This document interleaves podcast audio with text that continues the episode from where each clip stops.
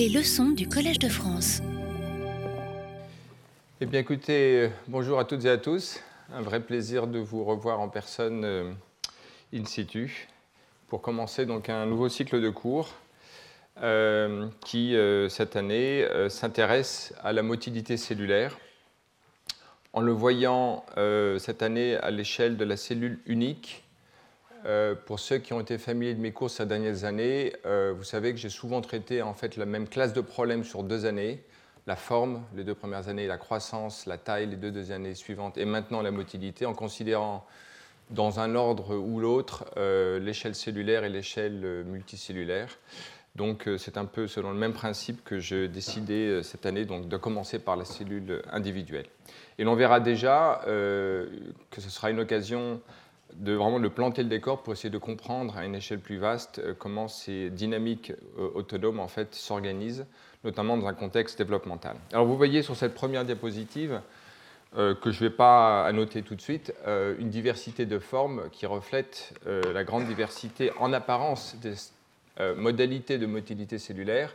Et l'enjeu de ce cours d'introduction aujourd'hui, c'est de vous montrer à la fois la diversité de la phénoménologie de la motilité cellulaire, mais que derrière cette diversité, et dans un souci d'extraire un peu des principes, de voir qu'il y a des stratégies convergentes euh, dans l'évolution et qui sont en fait essentiellement le reflet des contraintes physiques imposées sur le système, euh, euh, le système cellulaire au cours de la motilité. Donc le thème aujourd'hui, c'est de expliquer, de, présenter la diversité et d'expliquer derrière les principes unificateurs qui sont de nature essentiellement physique.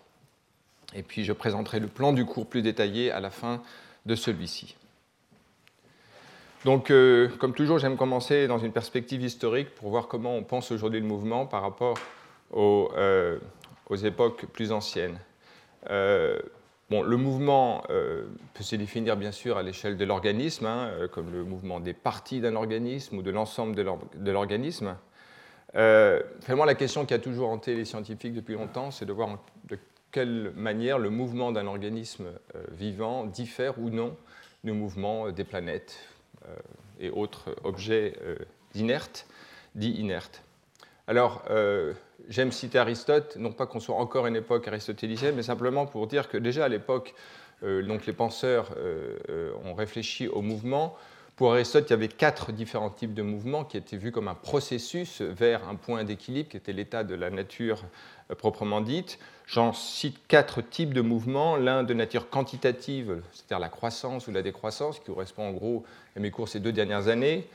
Quelque chose de nature plus qualitative, l'aspect qui euh, recouvre des choses comme la couleur, la forme, et donc par exemple ce que nous avons enseigné les deux premières années ici. Euh, également le déplacement, euh, c'est-à-dire dans un espace géométrique, kinésis, qui fera l'objet du cours cette année, l'année prochaine. Et puis un autre qui serait ce qu'on appelle la genèse ou la corruption, euh, qui regroupe des choses euh, plus dans la, nature, la substance des, corps. Mais le point qui est vraiment important, c'est qu'au XVIIe siècle, à l'époque d'explosion euh, des, des sciences, il y a une unification du principe du mouvement qui est vu comme le déplacement géométrique dans un espace. Le mouvement sublunaire et sous-lunaire, en fait, est unifié par Newton, comme on le sait. Et donc, à partir de ce moment-là, le mouvement est vu d'un point de vue scientifique d'une façon tout à fait différente, unifié. Il est aussi mathématisable décrit donc, par des régularités mathématiques du monde physique. Et euh, en s'intéressant aux codes du mouvement, qui est toujours ce qui est important de considérer, il est important d'avoir à l'esprit un, tournant vraiment clé euh, au XVIIe siècle, à la fin du XVIIe siècle.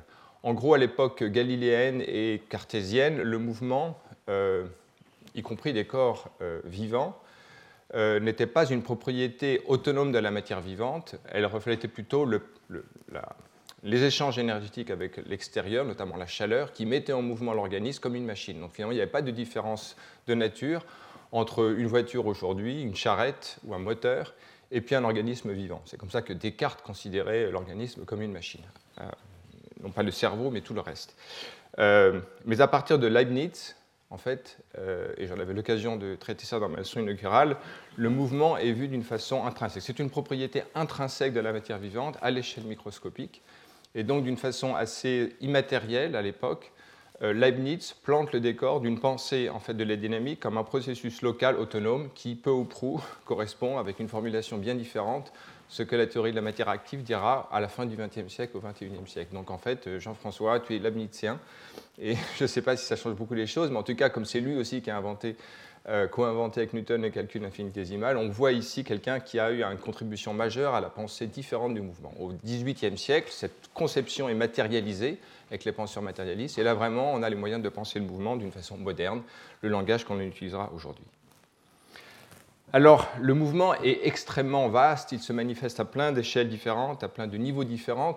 Quelques mots sur les différentes fonctions associées au mouvement. Euh, évidemment, en premier lieu, il s'agit dans un environnement euh, très ancien, il y a quelques milliards d'années, euh, où il s'agit de retrouver des sources énergétiques pour se reproduire le mouvement permet de s'approcher des sources énergétiques. On a ici dans le film en bas à droite un exemple de phototaxie chez des algues vertes, positives et négatives. Vous avez ce gros organisme qu'on appelle Volvox, qui se déplace vers la source de lumière qui est vers la droite. Et puis vous avez d'autres algues vertes plus petites, Euglena, qui se déplace vers la gauche, donc repoussées par la lumière. Donc on a ici un moyen d'étudier l'impact de la lumière sur la motilité, qui est étudié par beaucoup de gens, y compris des physiciens, Ray Goldstein et beaucoup d'autres un système remarquable. Et également, euh, la motilité est associée à la reproduction. On a tous à l'image, à l'esprit, euh, le spermatozoïde, dont je reparlerai un peu plus tard. Le fait de pouvoir euh, s'extraire de prédateurs ou de toxines qui sont dangereuses pour les organismes. Dans un contexte maintenant multicellulaire, les cellules individuelles du système immunitaire peuvent en fait explorer tout l'organisme à la recherche de cellules dangereuses, de pathogènes, les cellules dendritiques, macrophages, lymphocytes, etc au cours du développement embryonnaire, dont je ne vais pas parler cette année, mais qui sera vraiment à l'esprit en arrière-fond des cours d'aujourd'hui et des semaines suivantes, et qui sera traité plus l'année prochaine, et également dans les processus de réparation, régénération de l'organisme. Donc à vrai dire, le mouvement des cellules uniques opère à des échelles très différentes dans tous les organismes et joue un rôle absolument majeur. Alors quand même quelques mots pour présenter le contexte développemental où la motilité cellulaire est importante. Vous avez à gauche le film d'un embryon de poisson zèbre qui se développe. On ne distingue pas sur ce film les mouvements individuels des cellules, il y en a plusieurs dizaines de milliers, on voit le changement de la forme de l'organisme au cours d'un processus qu'on appelle la gastrulation, la formation de l'axe antéro-postérieur, la segmentation.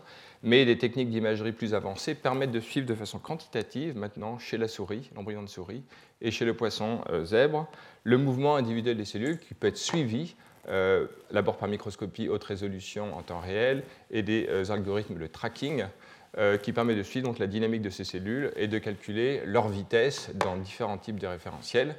Euh, et on voit ici des vitesses qui sont de l'ordre de presque 1 micron par minute. Euh, donc voilà, au cours du développement, la dynamique des tissus peut être décrite en termes de dynamique collective de cellules au sein de l'embryon.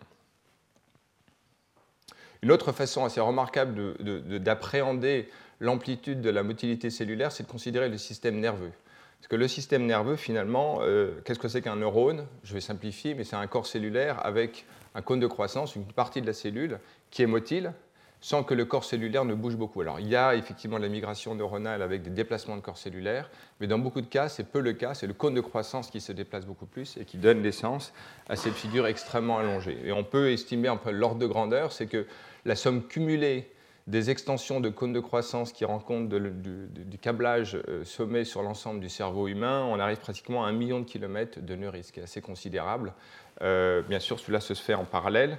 Et donc, euh, ça permet d'appréhender d'une façon assez visuelle le fait que la motilité cellulaire, en fait, est en arrière-fond de la formation d'organes très complexes comme notre système nerveux, mais aussi dans tous les autres organismes. Je reparlerai à l'occasion, effectivement, de cellules neuronales au cours de certains aspects de la mécanique de la motilité cellulaire. Alors, et pour en finir sur cette introduction euh, rapide historique, euh, la découverte de la motilité cellulaire, effectivement, euh, remonte au XVIIe siècle. Déjà, le concept de cellule, comme vous le savez, a été défini par le physicien Robert Hooke. Hein, dans son livre en 1667, il décrit les premières cellules. On voit ici cette écorce d'arbre où on voit des cellules comme ces unités autonomes. Mais le mouvement cellulaire proprement dit et l'observation de quelqu'un qui n'était pas vraiment un scientifique professionnel à l'époque, hein, Leeuwenhoek, hollandais, et qui euh, décrit grâce à un petit microscope assez rudimentaire que l'on voit ici schématisé dans cette diapositive, décrit en fait des mouvements de cellules. Et ce qui est assez intéressant, c'est qu'il décrit à la fois un mouvement qu'on dirait balistique aujourd'hui, des, mouvements extrêmement rapides, et puis d'autres euh, cellules qui ont un mouvement un peu en rotation, euh, qui fait penser sans doute au tumble, on sait que certaines de ces cellules étaient des bactéries qu'il observait au microscope, mais également les spermatozoïdes. Il a fait une expérience avec les spermatozoïdes humains et d'autres cellules aussi qui se déforment, des plus grosses cellules. Donc en fait, on a la première description précise du mouvement cellulaire à cette époque-là. Euh, plus récemment, mais enfin quand même il y a un certain nombre d'années, plus d'un siècle, le euh, biologiste Mechnikov, qui est à l'origine de la théorie cellulaire de l'immunité, décrit, euh, j'ai pas le temps d'en parler, mais c'est un personnage absolument remarquable, hein, qui étudiait le développement, a été impliqué dans les controverses avec Ernst Haeckel sur la gastrulation, lui défendant le fait que la gastrulation pouvait procéder par mouvement individuel de cellules et non pas d'une façon coordonnée et qui décrit euh, en fait le phénomène de phagocytose, l'idée que les cellules peuvent manger leurs voisines, qui donnera l'essence à sa théorie de l'immunité. Mais le point important, c'est que dans des embryons d'étoiles de mer, il observe en Sicile, à Messine, au microscope, des cellules qui se déplacent et qui vont effectivement manger leurs voisines. Et euh, c'est donc une observation de mouvement cellulaire maintenant dans un organisme multicellulaire eucaryote euh, dont il est à l'origine. Donc cette observation de cellules qui se déplacent et qui mangent leurs voisines est à l'origine de donc, la théorie moderne de euh, l'inflammation et de l'immunité. Alors, j'aime aussi toujours présenter les ordres de grandeur. Ça va être extrêmement important, donc je vais passer quelques minutes ici pour parler d'ordre de grandeur, pour avoir à l'esprit euh, ces choses-là. Donc déjà, quand on avait parlé de la taille des cellules euh, l'année précédente, j'avais eu l'occasion de présenter les ordres de grandeur des organismes et des cellules. bon, la plus petite cellule, une bactérie, hein, euh, de l'ordre du micron jusqu'aux baleines de plusieurs dizaines de mètres. Et euh, quand on regarde la motilité de ces cellules, hein, euh, bah, toutes sont motiles, et un organisme très grand, comme la baleine aussi, se déplace, on verra que les principes qui gouvernent la motilité dans ces différents types d'organismes est très différent. Mais ici, dans la partie basse des échelles, on a des cellules uniques qui couvrent des ordres de grandeur de 1 à plusieurs centaines de microns, même le millimètre. Donc ces cellules sont motiles, on va le voir dans euh, tout euh, l'arbre généalogique extrêmement vaste euh, que j'ai représenté ici, on voit que la nage et le déplacement sur des substrats visqueux ou viscoélastiques en fait est répandu. Hein. On voit ici le, codage de couleurs en noir pour le crawling, c'est vraiment les cellules qui rampent, et puis la nage. Donc on a en fait une distribution extrêmement vaste de ces stratégies de motilité. Dans les bactéries, euh, les tailles de cellules vont typiquement de 1 à plusieurs dizaines de microns. Euh, chez les organismes eucaryotes euh, unicellulaires, les ciliés en particulier, on voit des ordres de grandeur extrêmement vastes qui vont jusqu'à des cellules qui vont plusieurs centaines de microns. J'en avais parlé l'an dernier, on reparlera un peu de ces cellules. Les ordres de grandeur de cellules uniques, qui ne vivent pas dans les organismes, hein, euh, qui vivent dans les milieux aqueux, c'est à peu près à l'ordre de 2000 fois. Donc on a des cellules qui ont des tailles extrêmement différentes. Si on voit en film ici une bactérie, ici un film de Escherichia coli qui se déplace euh, dans un milieu aqueux et que l'on peut suivre. je ne décris pas trop en détail, mais on voit en fait des déplacements assez rapides. On reviendra sur ces structures hélicoïdales à l'arrière de la bactérie. Mais le point important, c'est que d'autres bactéries qui se déplacent maintenant sur des substrats visqueux euh, et qui sont associés souvent à des pathologies, euh, la maladie de Lyme, euh, la syphilis, la leptospirose. On a des cellules maintenant hélicoïdales. Ici, on a une, spiroquette hein, qui est très grande, qui fait plusieurs dizaines de microns de longueur, et qui a aussi une structure hélicoïdale. Alors, on reviendra sur les analogies profondes qu'il y a entre ces différents types d'organisation et de motilité dans un instant. On a à l'autre extrême donc des cellules eucaryotes euh, très grosses. On a dans euh, le phylum des euh, on a en fait cette amibe qui fait donc ici l'ordre de grandeur 200 microns, donc c'est des cellules qui font 500 microns facilement de longueur, qui se déplacent comme vous pouvez le voir. Hein. on voit ici l'écoulement du fluide. Et puis ici des cellules absolument gigantesques, sans doute le record des cellules ciliées, quasiment 2 mm dans certains spécimens. Euh, qui se déplacent euh, aussi rapidement. Euh, on ne pourrait pas croire que ce sont des cellules uniques, mais c'est bien le cas. Alors justement, en termes de comparaison maintenant des motilités, des vitesses cellulaires, on peut le regarder en termes de, en unités microns par seconde ou microns par minute et autres, mais aussi en termes de nombre d'unités de, longueur de la longueur de l'organisme. Alors vous voyez ici, dans les organismes qui nagent, en gros, euh, dans la partie basse, ce sont les organismes qui nagent quelques dizaines de microns par seconde, comme Escherichia coli, 20 hein, microns par seconde, en gros. mais on a des organismes absolument extrêmes, notamment cette Ovobacter propellens, qui est en fait un cilié, ce n'est pas une bactérie, qui se déplace à 1 mm seconde, ce qui est absolument considérable. il y a un article qui décrit ce, type de déplacement. En fait, il y a une touche ciliaire qui a une rotation clockwise, qui induit un mouvement dans l'autre direction, et en fait l'inclinaison crée en fait un mouvement cellulaire euh, comme montré par cette flèche, avec une espèce de mouvement hélicoïdal, euh, un truc assez, incroyable. Euh, j'ai fait le calcul, donc on est à 200 unités de longueur par seconde. C'est comme si nous, mesurant en, moyenne 1m50, nous avancions à 1000 km/h, qui est quand même assez rapide. Donc en fait, ça c'est sans doute le record de motilité pour une cellule unique dans le milieu aquatique.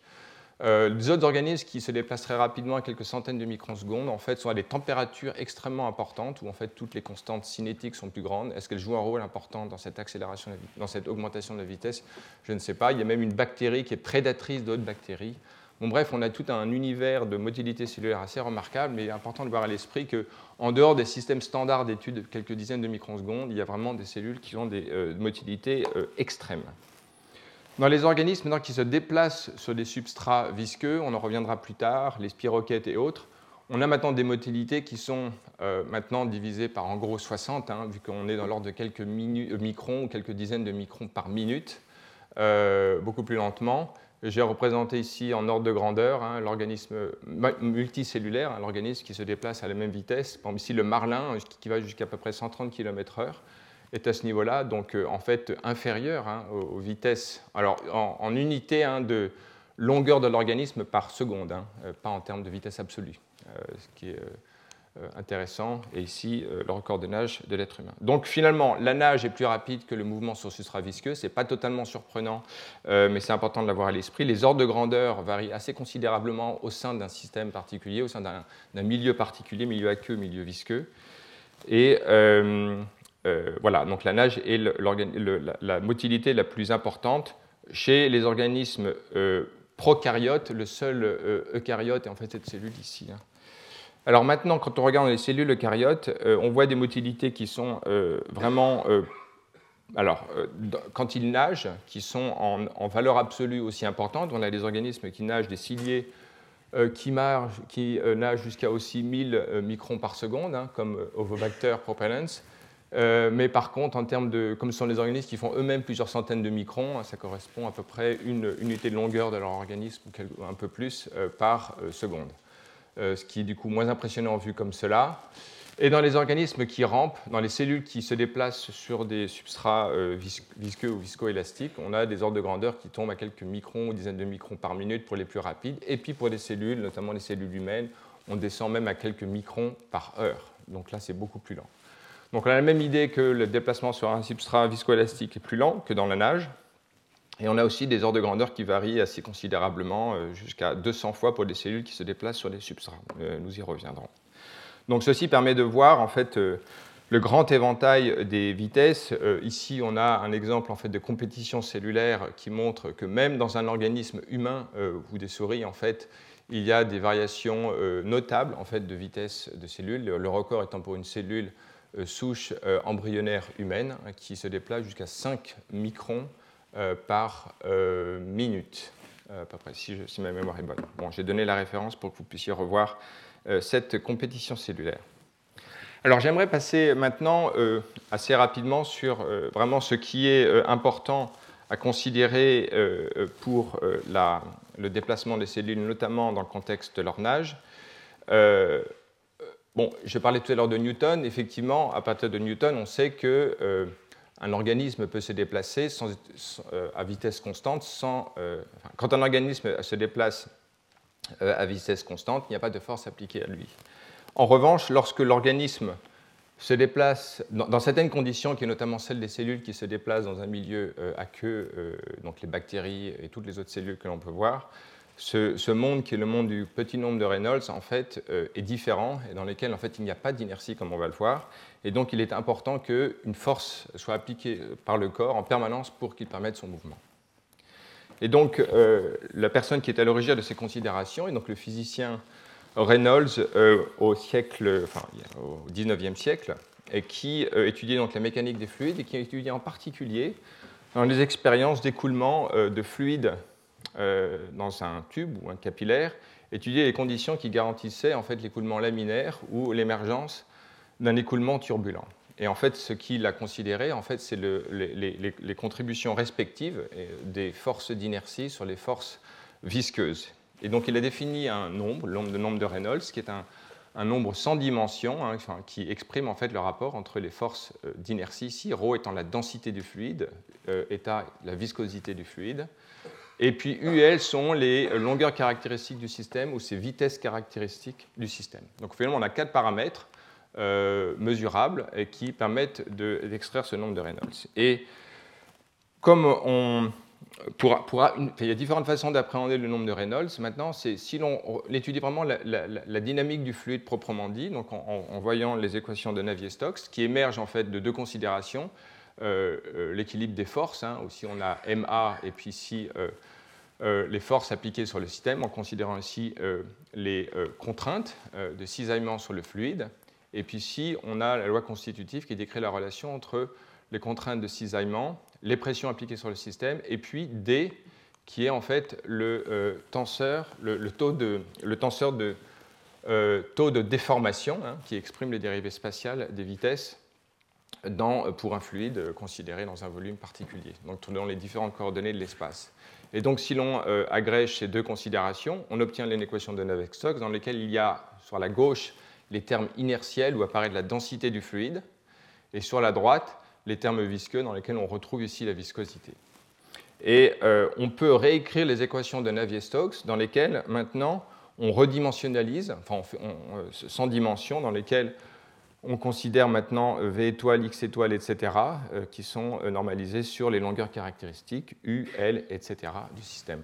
Et à ce moment-là, on voit apparaître donc, le nombre de Reynolds au dénominateur à droite de l'équation, donc au niveau des forces visqueuses. Ce qui permet de voir que quand le nombre de Reynolds est tout petit, donc très inférieur à 1, ce terme à droite devient très grand et domine largement sur, euh, les, forces euh, inertielles qui sont situées à gauche de cette équation. Donc c'est une façon de voir de façon très claire, mathématique, en quoi le nombre de Reynolds joue un rôle si important.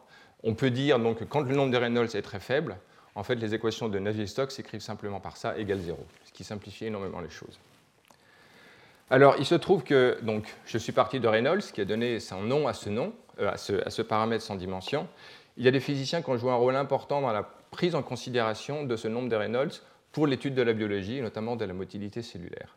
Le premier qui vient à l'esprit, c'est euh, Taylor, euh, physicien anglais, qui a fait des calculs d'ailleurs sur la puissance de la bombe atomique par un raisonnement dimensionnel et qui a publié un article en 1951 qui en fait considère euh, l'impact du euh, nombre de Reynolds sur euh, les conditions de la motilité en fait d'une membrane en fait qui a des ondulations.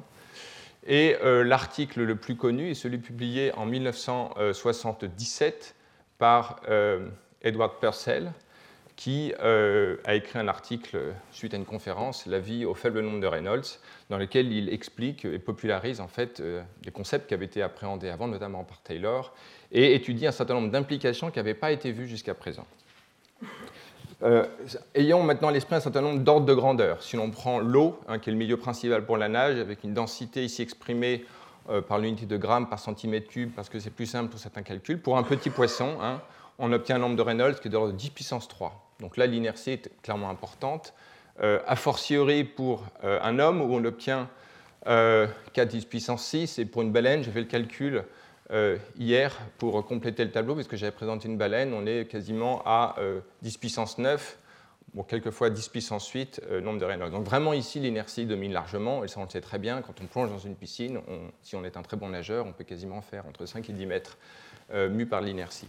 Mais pour une bactérie, le nombre de Reynolds, en prenant 1 micron et 10 microns par seconde pour la vitesse et la longueur caractéristique, on obtient typiquement un ordre de grandeur de 10 puissance moins 5 ou quelquefois 10 puissance moins 5. Donc clairement quelque chose qui est très petit, c'est au déminateur. Donc on a des forces visqueuses qui dominent largement les forces d'inertie. On oublie l'inertie. Et faisons un calcul pour voir l'implication de ce faible nombre de Reynolds. Si l'on prend maintenant, donc ça c'est un calcul qui est fait dans le livre de Howard Berg, Random Walk in Biology, qui est vraiment remarquable. Si l'on prend maintenant une bactérie que l'on modélise comme une sphère euh, qui a un rayon de 1 micron, euh, dans lequel euh, on arrête finalement toute force de propulsion, donc c'est simplement en fait la traînée, la force de traînée CP est à AV, V étant la vitesse, à ce moment-là, on peut écrire l'équation d'évolution du système à partir de V0, la vitesse initiale de l'ordre de 20 microsecondes. On a une décroissance exponentielle avec un temps caractéristique qui peut se calculer avec les paramètres connus du système, définis ainsi comme 0,2 micron, micro, microsecondes. Ce qui veut dire en gros que le système s'arrête au bout de l'ordre de la microseconde. Et si l'on calcule maintenant la distance parcourue en un microseconde par une bactérie, on arrive en fait à un chiffre ridicule hein, qui est une fraction d'angstrom, ce qui veut dire en fait qu'il n'y a pas d'inertie, effectivement, comme je l'avais dit, mais qui permet vraiment de se rendre compte qu'une bactérie aura toujours besoin d'exercer un mouvement pour permettre d'exercer une force de propulsion pour se mettre en mouvement. Et c'est vrai pour une bactérie, c'est vrai pour toutes les cellules, jusqu'aux ordres de, euh, ordres de grandeur plus grands de cellules qui font quelques euh, milliers, euh, quelques centaines de microns. On a ici l'évolution en, log, en, échelle logarithmique de la distance d'arrêt en fonction de la taille de l'organisme considéré. Alors, une autre conséquence importante qu'a étudié euh, Purcell dans euh, cet, article, euh, c'est en fait les considérations qui permettent le mouvement. En fait, dans une équation de Navier-Stokes où en fait il n'y a que les termes, il n'y a plus de termes d'inertie, ici on a les forces propulsives apportées par l'organisme qui permettent sa motilité. Hein. Et si l'on considère un organisme, alors il prend l'exemple de la coquille Saint-Jacques, d'un petit coquillage qui se déplacerait, alors maintenant à une échelle euh, microscopique, hein, de l'ordre de quelques microns ou du micron. Euh, s'il fait un mouvement dans une direction particulière, on sait qu'à l'échelle macroscopique, avec l'inertie, en fait, l'organisme va pouvoir se déplacer. Mais en faisant le mouvement inverse, en fait, il annulerait son mouvement. Pourquoi? On voit ici qu'il a plus, le temps n'apparaît plus de façon explicite.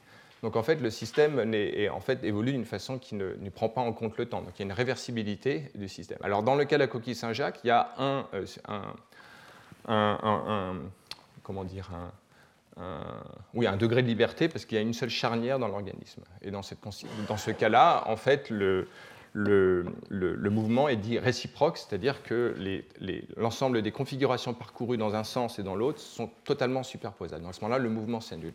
Une façon très visuelle de voir cela, euh, non pas dans un organisme, mais dans une expérience. C'est tiré d'une vidéo assez remarquable de le même Taylor dont j'ai parlé plus tôt, qui a des buts pédagogiques, en fait, montre euh, l'impact euh, d'un déplacement d'un fluide avec une force de viscosité. Il y a ici une petite goutte d'un fluide marqueur, dans ce fluide visqueux. Il le fait tourner dans un sens, donc on va voir la vidéo.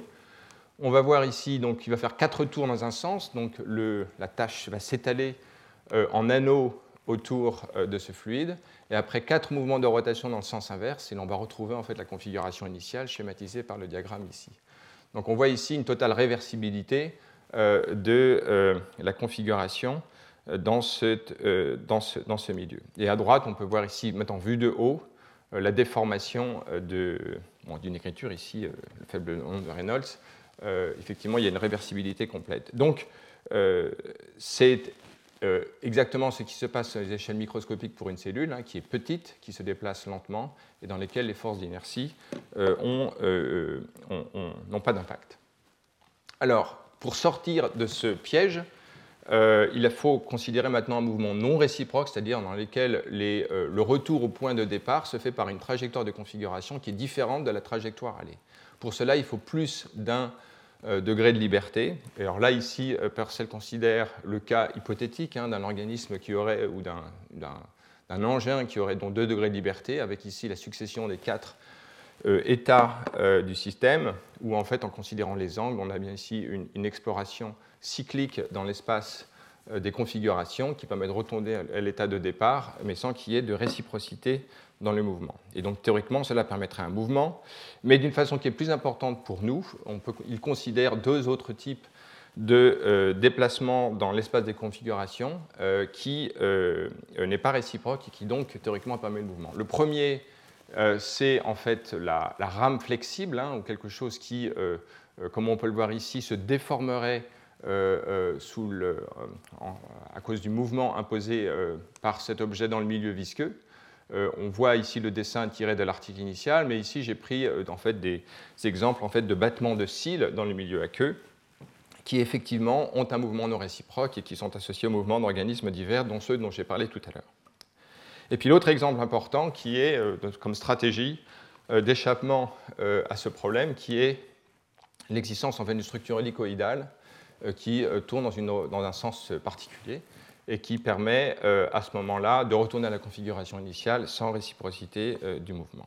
Et ce que j'aimerais maintenant faire, c'est vous montrer comment étant donné euh, ces principes physiques, les conséquences en termes de conditions du mouvement, de voir comment dans l'évolution, il y a une convergence de stratégies de déplacement par des mécanismes qui n'ont rien à voir les uns avec les autres. J'entends par mécanisme, par exemple, les molécules qui seraient en jeu. Vous savez que les biologistes aiment bien parler de molécules. Ici, en fait, on va euh, presque oublier certaines molécules. Il va falloir en parler pour expliquer le mouvement. finalement, les stratégies sont dites convergentes parce qu'elles résultent, euh, on parle, comme vous le savez peut-être dans l'évolution, de mécanismes dérivés, c'est-à-dire qui en fait dérivent en fait, d'un ancêtre commun avec des mécanismes semblables qui se perpétuent dans la descendance. Et puis notre stratégie, c'est en fait la stratégie convergente, où l'évolution trouve des solutions indépendantes au même problème. Ici, le problème, c'est le problème présenté par euh, Purcell dans cet article dont je vous ai parlé, qui est en fait d'échapper en fait, euh, au fait que le mouvement n'est pas possible, n'est possible que s'il y a il est euh, non réciproque. Et donc en utilisant une de ces deux stratégies. Alors, maintenant, si l'on regarde l'arbre évolutif des stratégies cellulaires de déplacement, alors ici vous avez les eucaryotes en vert, mais vous voyez ici en fait qu'il y a beaucoup d'autres organismes, hein, des bactéries, des, archéas, qui ont des déplacements assez variés. Certains nagent, d'autres se déplacent sur des substrats comme les cellules de mammifères, nos cellules qui se déplacent sur un substrat en deux ou trois dimensions.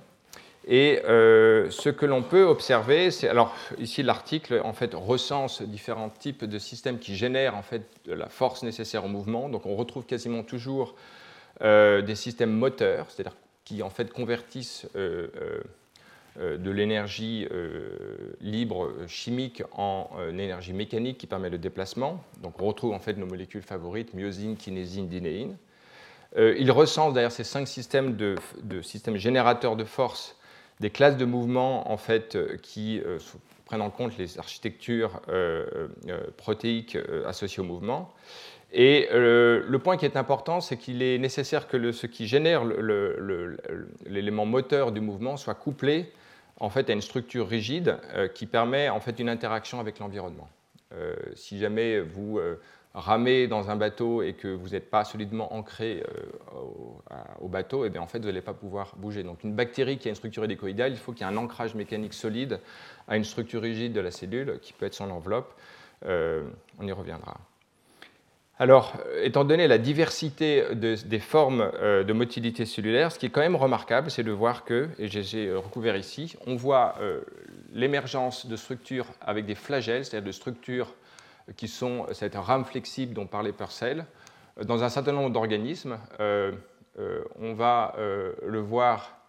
alors, on voit ici donc des flagelles qui sont pardon, présents chez les archéas, et puis où est-elle les bactéries? Voilà, je ne retrouve plus parce que les couleurs n'apparaissent pas. Donc, on a ici les bactéries, ici les archéas, ici les spermatozoïdes, donc des types cellulaires qui n'ont rien à voir les uns avec les autres, qui ont développé en fait en milieu aqueux des structures hélicoïdales, et puis également des structures hélicoïdales maintenant dans des environnements qui n'ont rien à voir, ce sont des environnements visqueux, dans les substrats euh, qui sont des cellules, par exemple, parasites euh, qui euh, sont responsables de maladies, la maladie de Lyme en particulier, des cellules en fait, qui en fait naviguent entre les cellules dans la matrice extracellulaire, qui est un milieu viscoélastique, et qui vont utiliser aussi des structures hélicoïdales pour se propulser. C'est comme si elles étaient dans l'eau, mais dans une eau très visqueuse.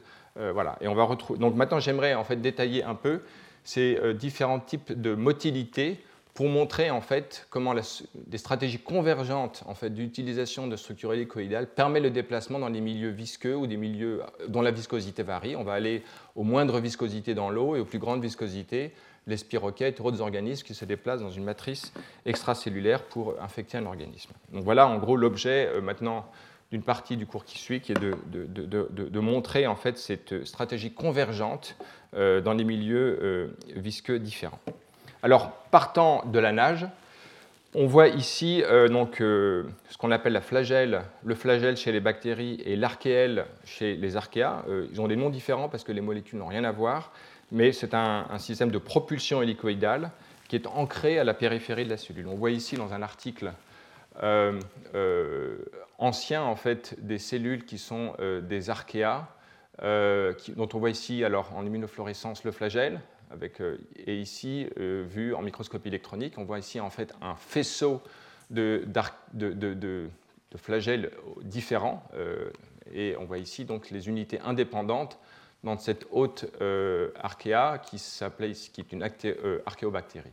On voit ici la motilité de ces cellules. Alors le grandissement ne permet pas de voir le flagelle, mais elle se déplace bien. Ici, il s'agit d'une sulfobactérie. Donc on est en fait dans cette partie du diagramme des archéas.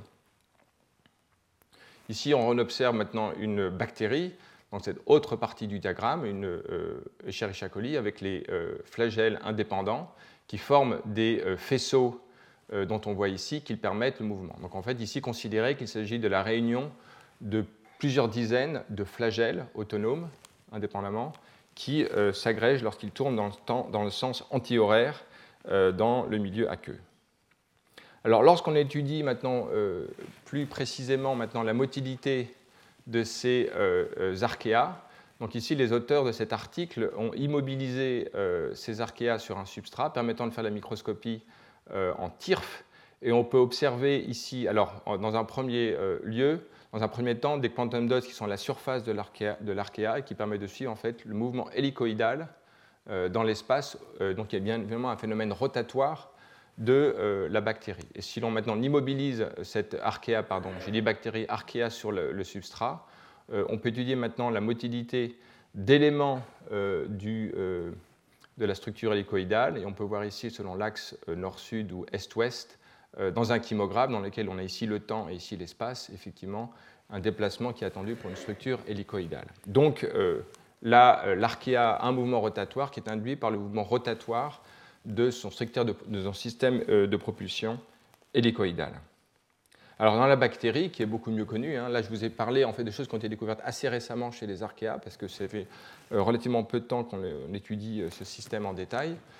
Et chez la bactérie, la mise en faisceau des différents flagelles euh, en une structure que l'on peut voir schématisée, est induite par un moteur qui est situé à la base et dont énormément de choses sont connues. Euh, si l'on regarde plus en détail, je veux souligner en gros trois structures. La première, c'est euh, l'élément rotatoire, qu'on appelle le rotor, qui est en rouge en gros, qui est mis en mouvement par le stator, une structure qui est fixe dans l'enveloppe de la bactérie.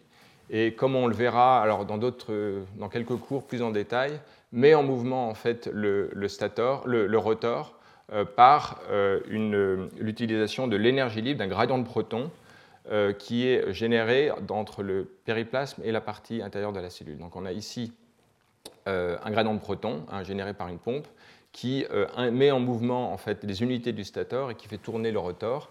Le rotor entraîne maintenant à son tour l'ensemble du flagelle qui peut faire plusieurs dizaines de microns, donc qui est beaucoup beaucoup plus grand. D'accord? Alors, flagelle qui lui-même est généré par adjonction de monomères qui rentrent dans la partie basale du flagelle et sont ajoutés, diffusent en une dimension le long du flagelle et sont ajoutés à l'extrémité. c'est assez euh, époustouflant de voir comment ce système peut marcher, mais il s'assemble par adjonction d'unités de, monomères à l'extrémité, et donc euh, euh, comme dans un canal. Et donc, en fait, au fur et à mesure de la rotation du flagelle, la longueur donc évolue et donc la, force de résistance visqueuse du flagelle va évoluer. On verra l'implication de ce genre de choses dans euh, la mécanique de, ce flagelle.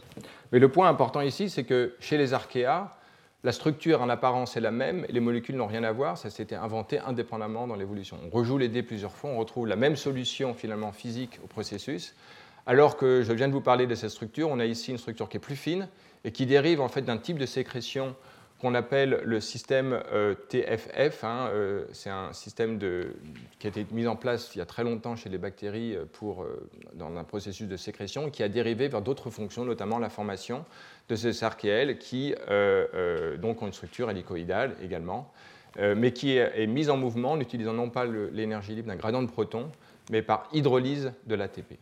Il a en commun le fait qu'il y a une rotation, Les paramètres euh, mécaniques de cette archéa sont beaucoup moins connus. On ne connaît pas euh, aussi, autant en détail les éléments euh, mécaniques comme le couple exercé par, par, l'unité motrice sur l'ensemble du filament. Alors, donc là, c'était pour les organismes qui nagent. Maintenant, quand on prend les organismes qui évoluent dans les milieux liquides mais beaucoup plus visqueux, de matrice extracellulaire, on voit maintenant des cellules qui ressemblent à des bâtonnets, qui sont plus grandes. Et j'en cite ici deux, qui sont à différents endroits de l'arbre des bactéries. Une euh, Flavobacterium johnsoniae, je vais l'appeler Flavobacterium pour être plus simple, et qui en fait se déplace à 2 microns-secondes, donc assez rapidement. Et ici, une autre bactérie, Myxococcus xanthus, qui se déplace plus lentement, à quelques microns par minute, et euh, qui a une motilité autonome ainsi qu'une motilité collective dont nous ne parlerons pas et qui utilise, euh, euh, on va voir dans les deux cas, une structure hélicoïdale. Alors si l'on commence par, donc ce sont des études notamment du laboratoire de Howard Berg, mais pas uniquement, il y a aussi un groupe japonais, et qui en fait caractérise à la surface de ces cellules de Flaviobacterium des petites spicules hein, qui font quelques centaines de nanomètres et on peut suivre ces spicules à la surface de ces flaviobactéries et on peut voir qu'ils ont une trajectoire euh, qui en gros est euh, hélicoïdale autour de la cellule. Euh, ce qui est intéressant maintenant, c'est de voir comment cette petite spicule, hein, SPRB, quelle est sa motilité dans le référentiel d'observation du microscope où cette cellule maintenant est ajoutée à un substrat et on observe en TIRF la molécule. Ce que l'on peut voir, c'est deux types de trajectoires. On a ici le temps et ici l'espace. Certaines, certaines particules en fait, semblent immobiles, alors que d'autres se déplacent vers l'avant en même temps que la cellule à à peu près 4 microsecondes. On a ici les distributions euh, des euh, vitesses de ces euh, structures, immobiles ou qui se déplacent à 4 microsecondes. La cellule elle-même a un déplacement net de l'ordre de 2 microns par seconde.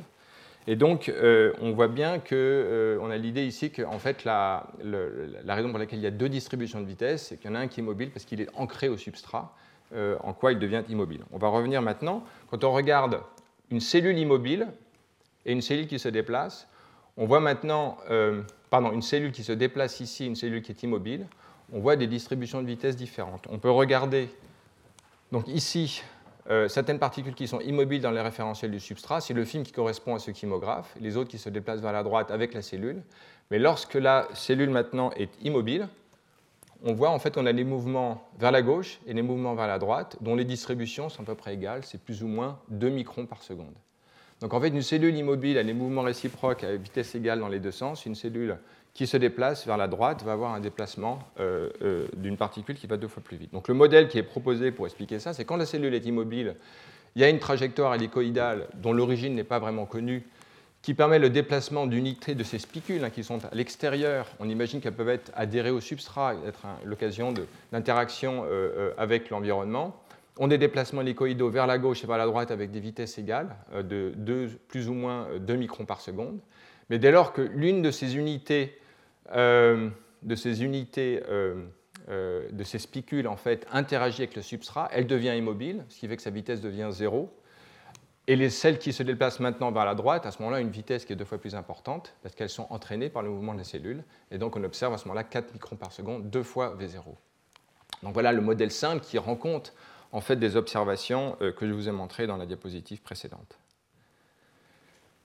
Alors des expériences effectivement dans le laboratoire de Howard Berg montrent euh, effectivement euh, de façon encore plus en détail la rotation des cellules en microscopie. Et euh, effectivement, euh, ce qu'il fait, c'est qu'ils utilisent en fait maintenant un anticorps qui va reconnaître cette spicule, SPRB, et il observe effectivement à la surface de la cellule son mouvement rotatoire, c'est ce que vous voyez ici. Et donc si jamais maintenant cet anticorps anti-SPRB est immobilisé sur le substrat, parce que en fait, c'est le ligand naturel de SPRB, on voit bien qu'on aura un mouvement de la cellule en sens inverse du mouvement de la rotation observée de euh, la spicule à la surface de la cellule. Alors, la source énergétique de ce mouvement euh, est un gradient de protons. Euh, on a ici un inhibiteur euh, du gradient de protons, et en fait, on voit qu'en chymographe, la motilité s'arrête. On a des trajectoires qui sont. Et le processus est réversible, hein, parce que quand on enlève l'inhibiteur, la motilité repart.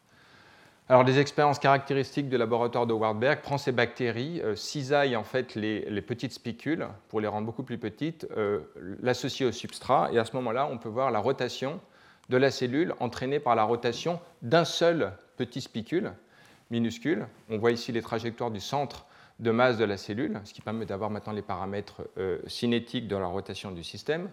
Ou alors on peut utiliser des petites billes de latex de 0,5 microns qui sont en fait, euh, euh, absorbées à la surface des spicules et on voit leur mouvement rotatoire d'un rayon forcément plus petit qui correspond à la taille de la spicule. Donc on a bien effectivement l'observation de la rotation telle qu'imaginée dans ce système.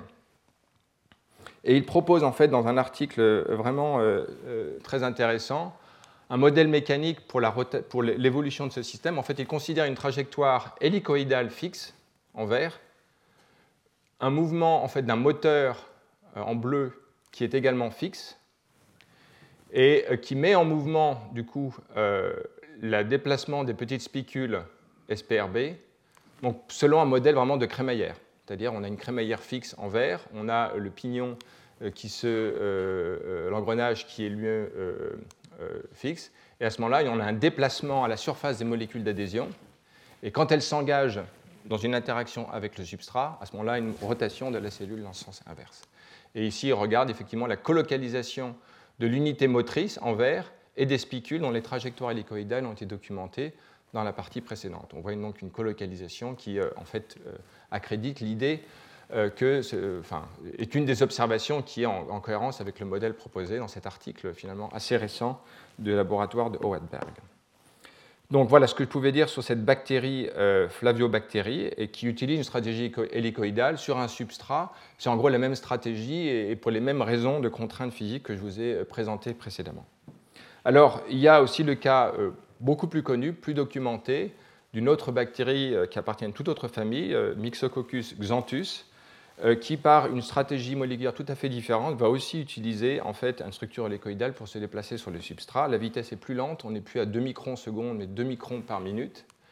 On a ici, euh, peu importe les détails, l'unité motrice, son couplage avec la partie intracellulaire, notamment des filaments d'actine, MREB, et puis la partie euh, dans la membrane extérieure et un ancrage en fait dans la, le, le peptidoglycane euh, de la bactérie. Euh, on observe ici euh, la trajectoire en rotation d'unité de cette structure. Ici, on a une molécule dans la partie qui est ancrée dans le peptidoglycane, donc une rotation de la structure. Et lorsqu'on observe en chymographe maintenant ces cellules, on observe effectivement que cette unité, donc la partie qui est maintenant couplée au filament, et dans la partie plus interne de la cellule, on a en fait une dynamique euh, qui est, euh, enfin, la, structure en fait se déplace euh, le long de la bactérie, qui, qui est tout à fait conforme à ce que je vous avais montré précédemment, d'une trajectoire hélicoïdale qui induit un mouvement net à la surface de la bactérie.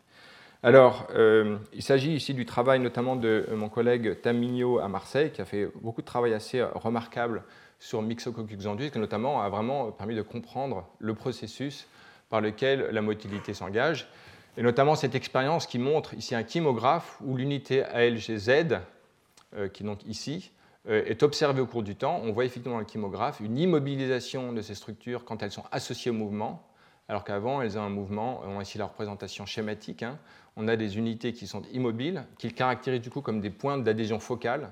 Euh, vous savez, c'est une terminologie qui est utilisée pour l'adhésion dans des cellules humaines euh, eucaryotes qui se déplacent sur un substrat. Ici, on a un point d'adhésion équivalent, donc ils appellent en raison de leur configuration hein, euh, ponctuelle des structures d'adhésion focale qui sont, dont la dynamique est corrélée au, mouvement. Lorsqu'elles sont fixes, elles sont associées au mouvement, alors que sinon, elles sont faiblement anticorrélées au mouvement.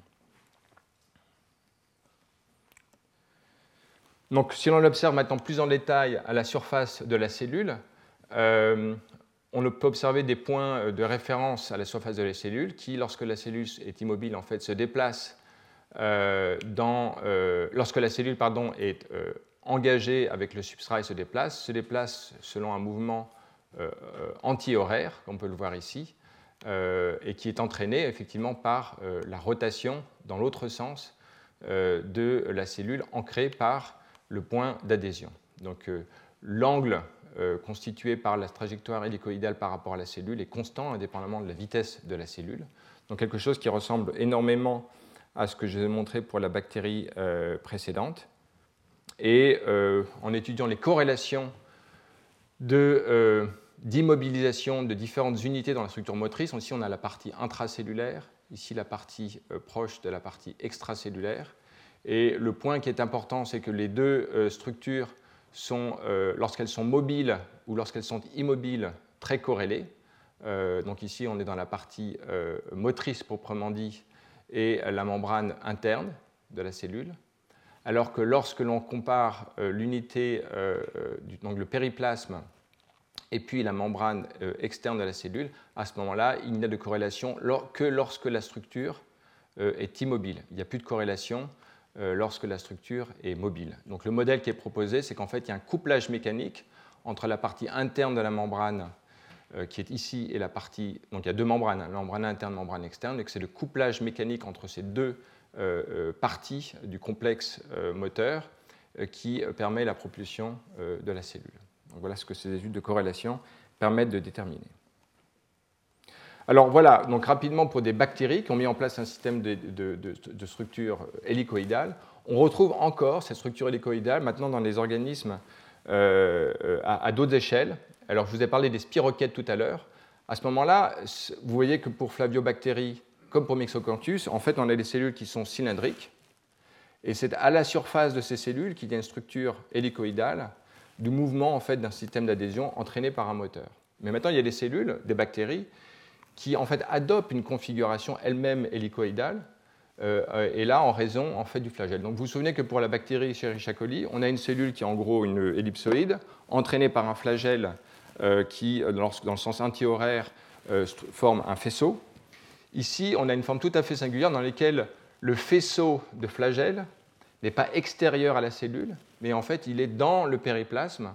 Il s'enroule autour du corps cellulaire. Donc vous avez ici en violet le faisceau de flagelle qui est en gros interne et euh, qui, euh, en tournant, entraîné par le moteur, exerce un couple qui déforme la cellule en verre, dont la résistance élastique apporte un couple euh, opposé. Et donc on a ici en fait la configuration adoptée par la cellule et le flagelle par ces deux interactions, unité motrice et résistance élastique de la cellule, qui donne en fait une structure qui est en gros sous la forme d'une onde plane, qui elle-même tourne euh, dans le milieu. Et euh, c'est cette structure en fait, qui est à l'origine de la motilité des spiroquettes. En gros, vous imaginez une bactérie dans laquelle le flagelle n'est pas extérieur, mais à l'intérieur, déforme la cellule et euh, la met en mouvement. Et lorsqu'elle adhère à un substrat visqueux, eh ben, elle permet son déplacement. On a ici un exemple d'une cellule particulièrement longue. À vrai dire, il y a tout un, c'est un monde en fait, les spiroquettes qui ont des tailles différentes, de quelques dizaines de microns, notamment dans cette cellule particulièrement grande.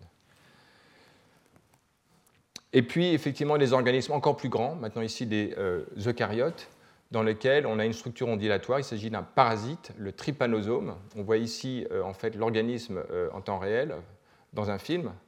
Vous voyez que sa taille est à peu près du même ordre de grandeur, hein, quelques dizaines de microns, qui ondule et qui, en fait, a une trajectoire alors, plus complexe, mais qui, en gros, si l'on suit un certain nombre d'éléments, euh, a une trajectoire hélicoïdale dans un milieu aqueux ou viscoélastique, c'est-à-dire un parasite, un peu, un peu comme les spiroquettes qui rentrent dans l'organisme et dans la matrice extracellulaire peut se déplacer pour atteindre euh, ses cibles.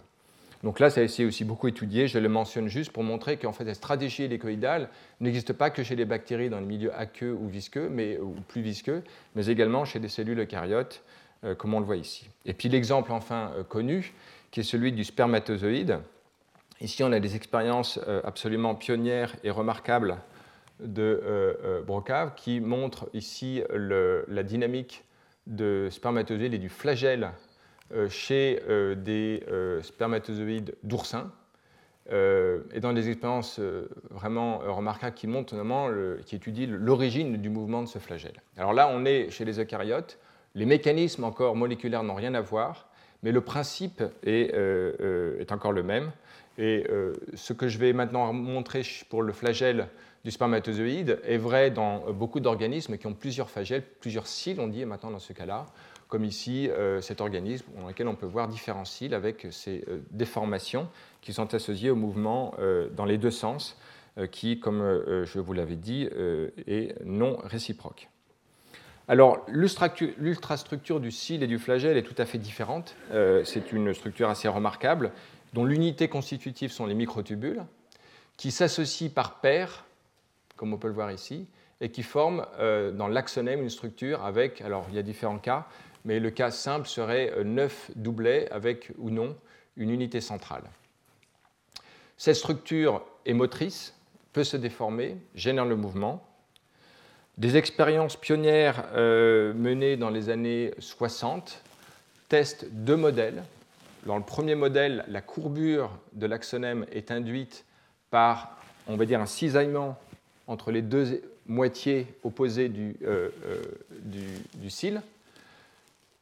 Ce qui est assez incroyable, c'est que cette personne a modélisé, a, étudié en fait la structure des axonèmes en faisant par microscopie électronique des sections, des séries de sections de l'extrémité euh, jusqu'à la partie plus basale, en voyant comment la configuration des différentes unités constitutives de l'axonème évolue suivant le modèle de cisaillement des doublets ou dans l'autre cas d'une contraction euh, euh, de l'ensemble des unités constitutives dans la partie à l'intérieur de la courbure.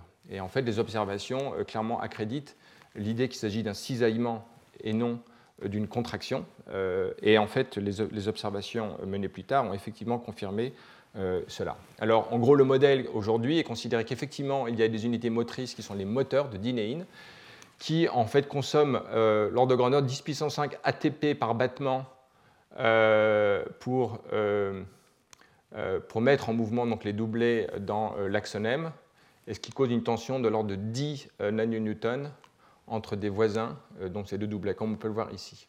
Et comme il y a des unités en fait qui crosslink ces euh, euh, crosslink ces ces deux doublets de microtubules, il y a donc une courbure qui se met en place. Alors le point maintenant très intéressant que je vais simplement effleurer, sur lequel je reviendrai plus en détail dans un autre cours, c'est qu'étant donné la structure de l'axonème, et là, je fais référence à cet article euh, assez récent qui est vraiment euh, euh, remarquable, qui, le point qui est important, c'est de voir que si l'on considère la partie en haut codée en vert, étant donné la symétrie intrinsèque de l'axonème, ce que je viens de vous dire induirait donc une courbure dans ce sens-là pour la partie en verte et une courbure dans l'autre sens dans la partie en bas. Donc en fait, si on veut que l'axonème se courbe, il faut qu'il y ait une communication entre la partie en, haut et en bas de l'axonème, de telle sorte que lorsque celui-ci se courbe, celui-ci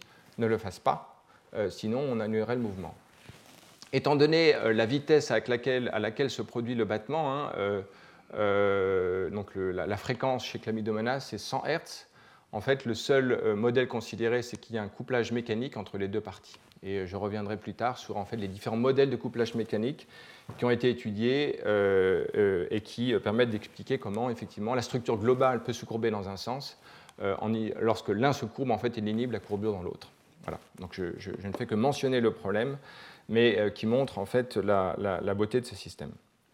Donc voilà, pour clore en fait cette partie étude de l'aspect convergence des mécanismes de déplacement, qui est une conséquence en fait des contraintes physiques imposée par l'évolution dans un monde de, faible nombre de Reynolds, et l'on voit en partie l'existence de structures hélicoïdales qui ont des mécanismes moléculaires très différents, mais qui existent euh, à la surface d'une cellule, dans la structure même de la cellule, que ce soit la cellule elle-même qui se torde, ou alors qui adopte une structure hélicoïdale, comme dans les spiroquettes, ou alors une structure à l'arrière, le flagelle qui euh, se, euh, ou l'archèle chez les archéas, qui a une structure hélicoïdale, ou les spermatozoïdes et les cils, etc. Donc en gros, l'idée, c'est que derrière la diversité des formes et des, des mécanismes moléculaires, il y a des structures convergentes qui ont une origine physique. Peut-être la chose principale que je voulais euh, dire aujourd'hui. Le, euh, le, point maintenant que j'aimerais aborder, qui me permettra d'introduire le cours à la suite, euh, c'est de dire finalement que les trois grands problèmes que l'on doit maintenant gérer si l'on s'intéresse à la motilité cellulaire unique, c'est d'abord le décodage de l'environnement. Quelle est la nature des signaux décodés par les cellules dans l'environnement? Les cellules ne se déplacent pas totalement aléatoirement, même si on verra qu'il y a une composante stochastique. Quelle est la nature de ces, euh, signaux? On va revenir plus tard. Euh, le décodage est-il temporel, spatial Les deux, de quelle façon? Le deuxième grand problème, c'est qu'une fois que l'on décode l'environnement, la cellule doit euh, processer cette information en se polarisant, c'est-à-dire qu'il y a un phénomène de brisure de symétrie qui vient de l'extérieur, qui se traduit en organisation vectorielle de la cellule. En voyant ça, on considérera des modèles déterministes d'organisation de la cellule ou des modèles plus stochastiques. Euh, et euh, on verra dans les, cas de polarisation de la cellule elle-même ou de polarisation de la trajectoire. Encore une fois selon un modèle déterministe ou stochastique. À chaque fois, nous aurons à cœur de considérer euh, la diversité des, modalités cellulaires, que ce soit des prokaryotes et des eucaryotes. L'idée maîtresse du cours que je vais vous présenter cette année, c'est de montrer, à l'instar de ce que j'ai dit jusqu'à présent, derrière la diversité des mécanismes moléculaires, il y a des stratégies même de guidage et de processing de l'information qui euh, sont assez euh, universelles, assez générales. Il y a des différences importantes, mais il y a des stratégies très convergentes. Et enfin, le point important, qui est effectivement la réponse mécanique des cellules une fois qu'elles sont organisées vectoriellement, qui va bien sûr dépendre de l'environnement. Mais on va considérer deux grands éléments. L'unité génératrice de forme. Hein. pour générer du mouvement, il faut l'application d'une force motrice permanente. donc, quelle est la nature de ces forces motrices? Euh, on verra évidemment les éléments du cytosquelette. Il s'agit d'appliquer une force. Donc euh, la seule façon de le faire, c'est par euh, l'utilisation du cytosquelette. C'est l'élément principal, contractilité, écoulement d'actine, etc.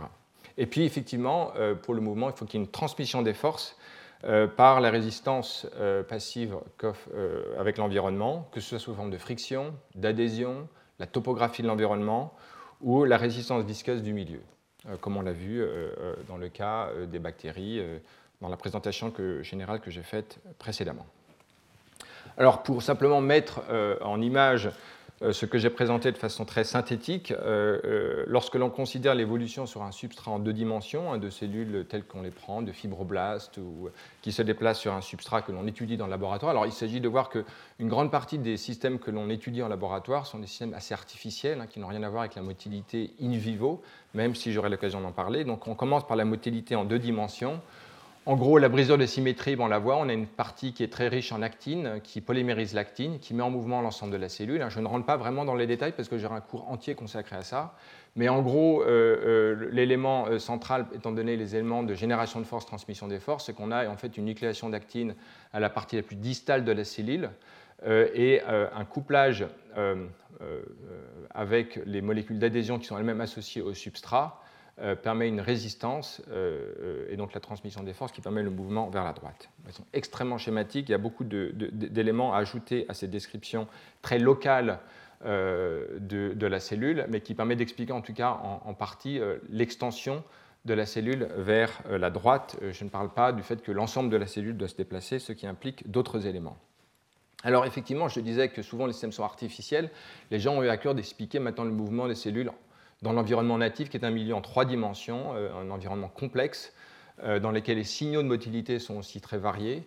Et donc, en fait, les gens, progressivement, ces dernières décennies, ont en fait commencé à étudier la motilité en trois dimensions, et en particulier observer qu'il y a des cellules, vous les mettez sur un substrat euh, tout beau avec des molécules d'adhésion, elles ne se déplacent pas.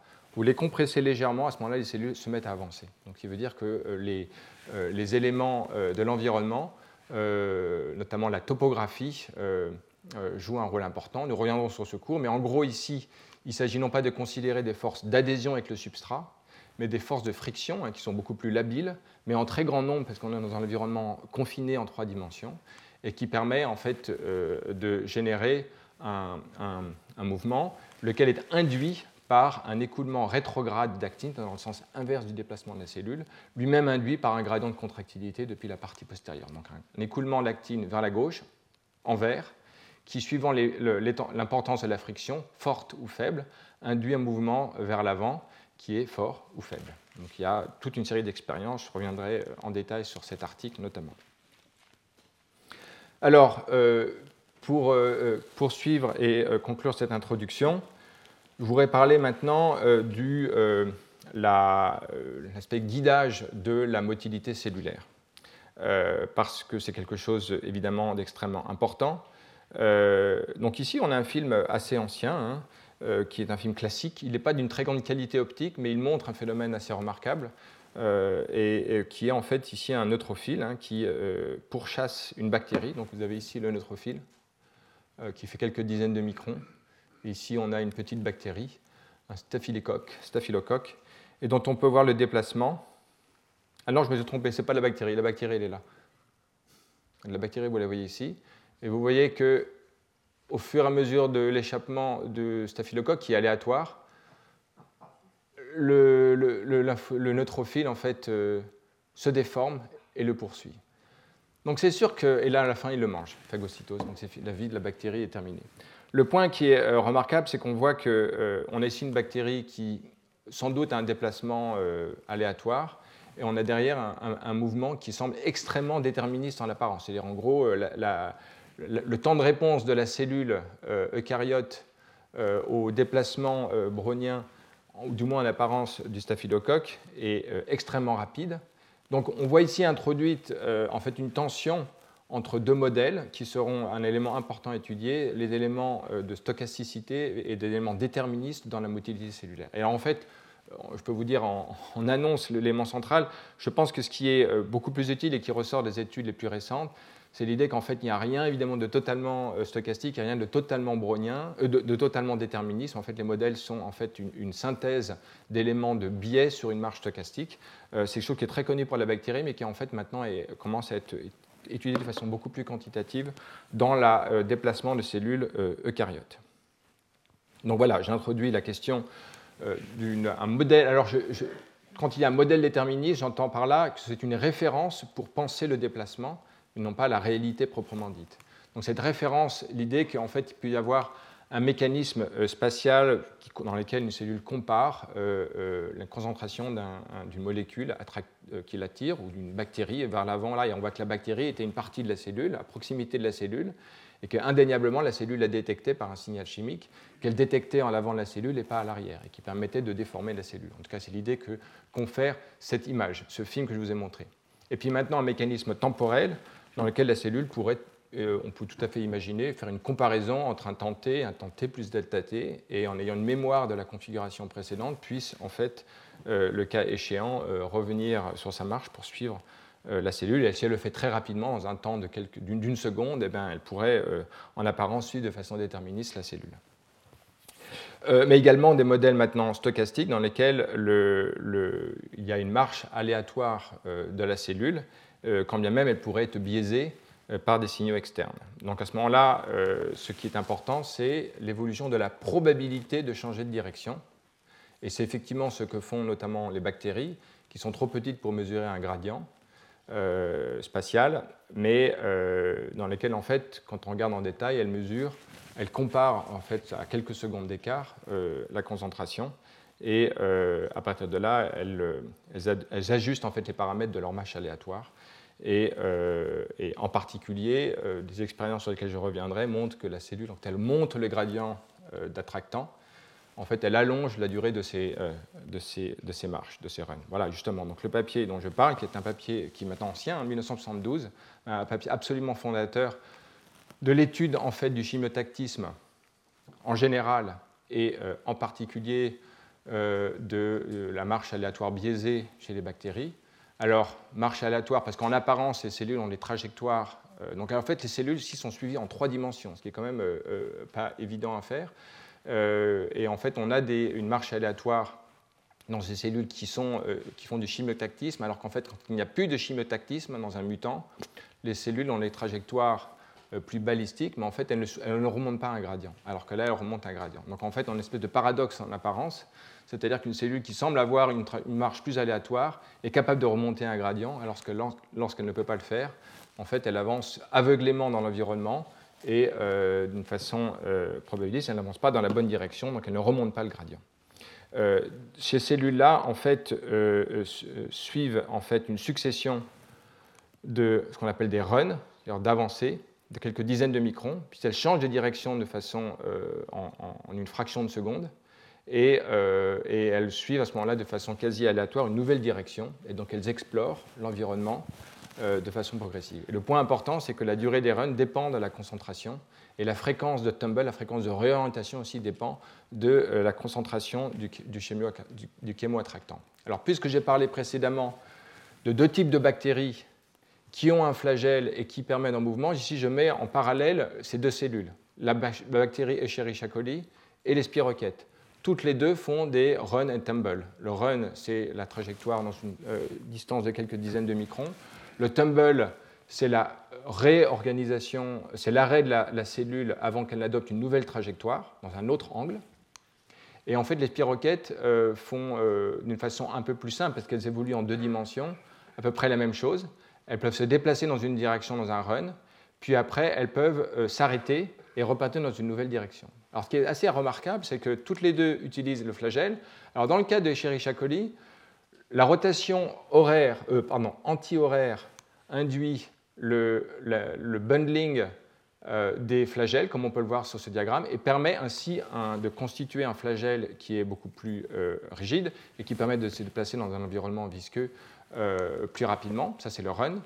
Et lorsqu'il y a inversion de la rotation des moteurs, donc il devient horaire cette fois-ci, à ce moment-là, il y a dissociation progressive des différents filaments, différents flagelles, qui tournent dans le sens inverse, et la cellule, à ce moment-là, s'immobilise.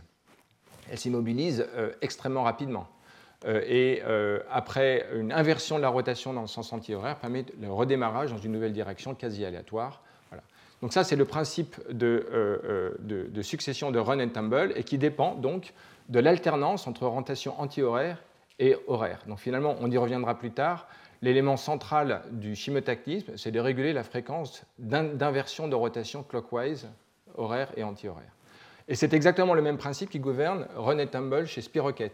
Ici, le flagelle, vous vous souvenez, est interne. La cellule n'est pas arrivée à sortir son flagelle. Elle a gardé à l'intérieur de sa peau, ce induit donc la forme en onde plane dont j'ai parlé tout à l'heure et la rotation de l'ensemble de la structure, mais par la même unité motrice qui elle-même peut tourner dans le sens horaire et anti-horaire. Alors il y a quand même une subtilité que vous aurez notée, c'est que comme il s'agit d'une onde plane, enfin d'une structure euh, quasi hélicoïdale, en fait, il y a deux flagelles, l'un qui part de l'extrémité à droite et l'autre qui part de l'extrémité inverse. Et pour que la structure puisse tourner dans un sens unique, la cellule, il faut bien qu'il y ait une inversion de rotation des deux flagelles aux deux extrémités. Si l'un est horaire, l'autre doit être anti-horaire. Ça, c'est pour permettre la propulsion dans un run. Si à l'inverse, les deux tournent dans le sens horaire, à ce moment-là, il y a une euh, euh, immobilisation de la cellule. Donc l'élément assez subtil et remarquable, c'est qu'ici, euh, c'est bien effectivement ici une inversion encore du sens de rotation du flagelle horaire-anti-horaire qui permet la succession de run and tumble, et la fréquence à laquelle se produit ce, processus est dépendant du chimioattractant. Mais l'élément euh, nouveau, c'est que maintenant, étant donné la structure géométrique symétrique de la cellule, il faut une asymétrie de rotation pour avoir un mouvement net dans une direction. Il faut donc qu'il y ait un couplage entre les deux extrémités. Or, si vous faites le calcul, les cellules font quelques dizaines de microns, le temps de diffusion d'une molécule pour communiquer les deux extrémités est trop euh, long euh, pour, expliquer en fait la, succession du processus qui se produit en, une fraction de seconde. Le temps de diffusion, ça va être de l'ordre de, si je me souviens bien, 20 secondes, euh, alors qu'ici, on a besoin d'expliquer en fait l'inversion de la rotation euh, en une fraction de seconde. Donc il suggère, et je, n'ai pas trouvé d'élément dans la littérature qui l'explique, que le couplage entre les deux extrémités est vraisemblablement de nature mécanique pour permettre que les deux euh, rotors en fait, tournent dans les sens euh, opposés pour permettre la motilité de la cellule.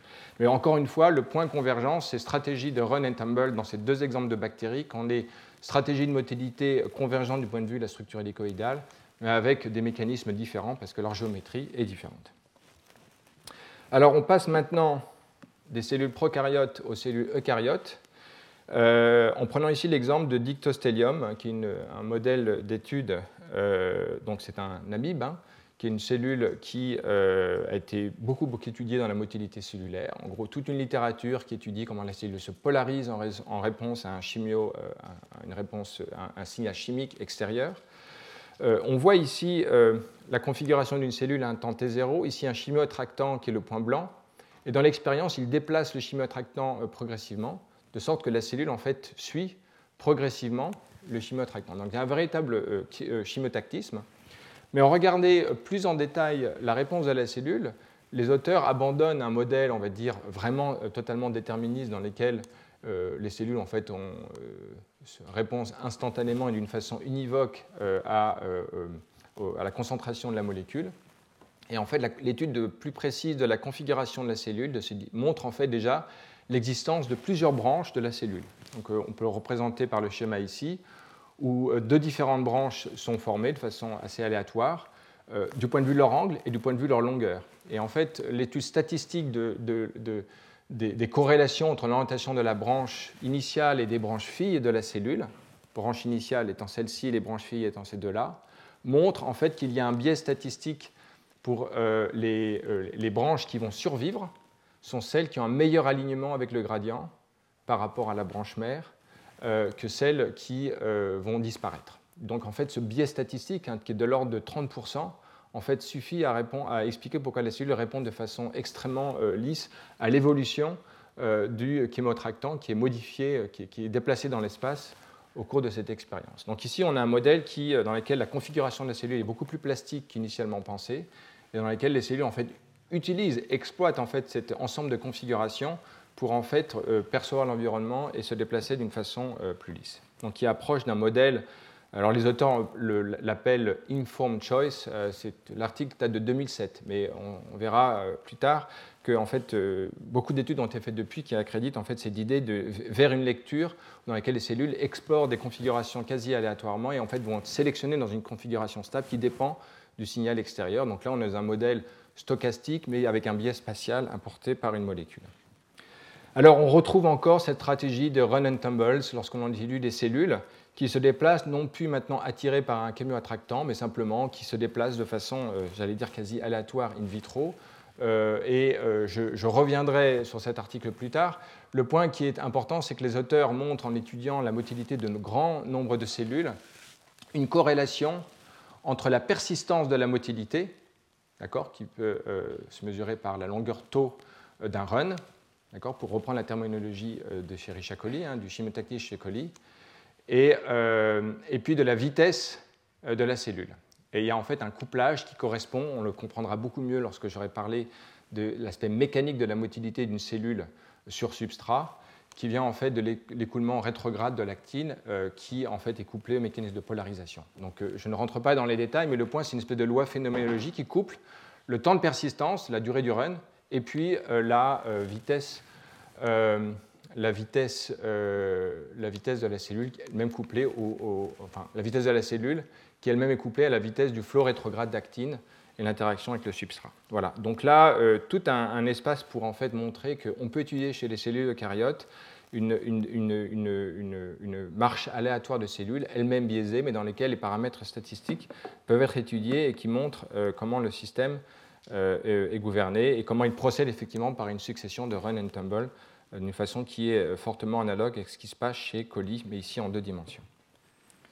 Alors, euh, pour faire un inventaire et finir sur la nature des chimios euh, de tactisme, euh, le plus connu, et dont j'ai déjà parlé, c'est effectivement le chimotactisme, l'idée qu'il y ait un gradient de concentration venant d'une bactérie ou venant d'un signal développemental, je ne sais quoi, qui en fait brise la symétrie de la cellule, permet de l'organisation de sa mécanique, qui permet de se déplacer vers la source. Alors, associé à ce modèle, on voit déjà toujours, on a tendance à penser à un modèle déterministe, parce qu'on se dit que le signal extérieur est lui-même imposé par l'extérieur d'une façon euh, euh, invariable, déterministe.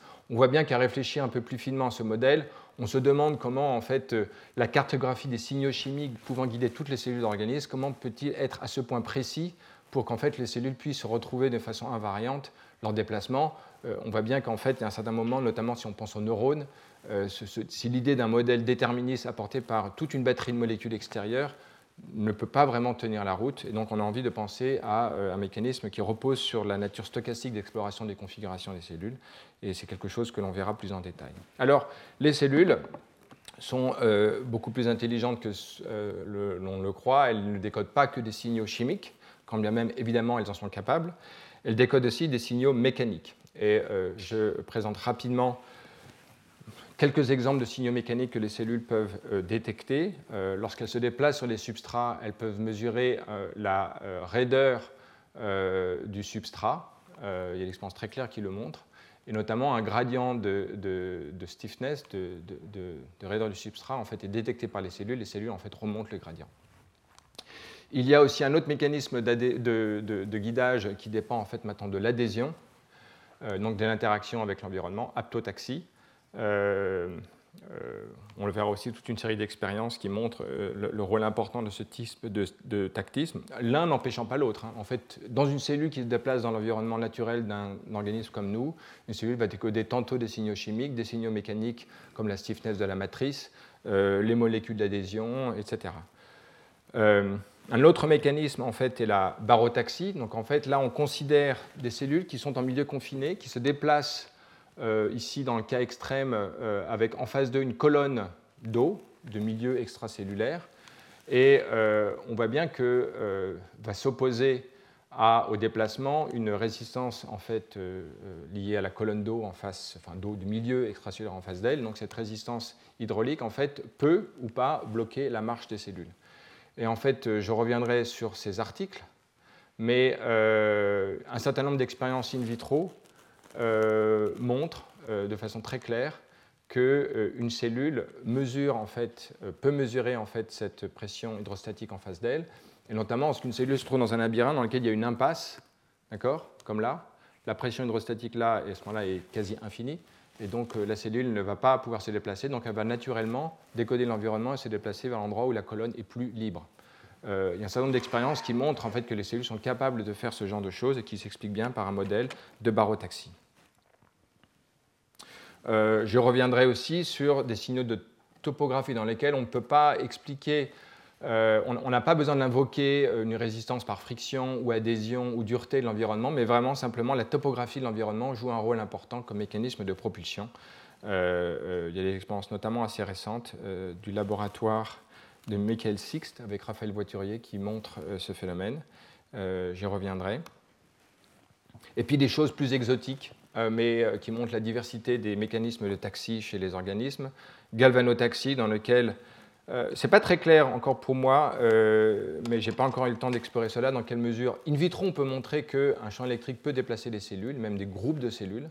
Il y a un article très récent qui vient de sortir de BioArchive chez le poisson zèbre de Julie Thériault qui montre en fait même une dynamique collective de cellules induite par un courant, un, champ électrique. Mais pour moi, comme biologiste, ce qui m'intéresse, c'est de savoir si in vivo, il est-ce qu'il y a des champs électriques qui ont un ordre de grandeur suffisant euh, pour induire ces mouvements? A priori, j'ai quelques doutes, mais je peux complètement me tromper, donc je laisse ça en suspens. Je suspends mon, mon, voilà, mon disbelief, mon, incroyance. En tout cas, euh, le phénomène est bien observé et documenté in vitro, dans lequel, en fait, lorsque des cellules sont euh, à, l'avant à le bord d'un tissu, en fait, les, des, ruptures en fait, de la,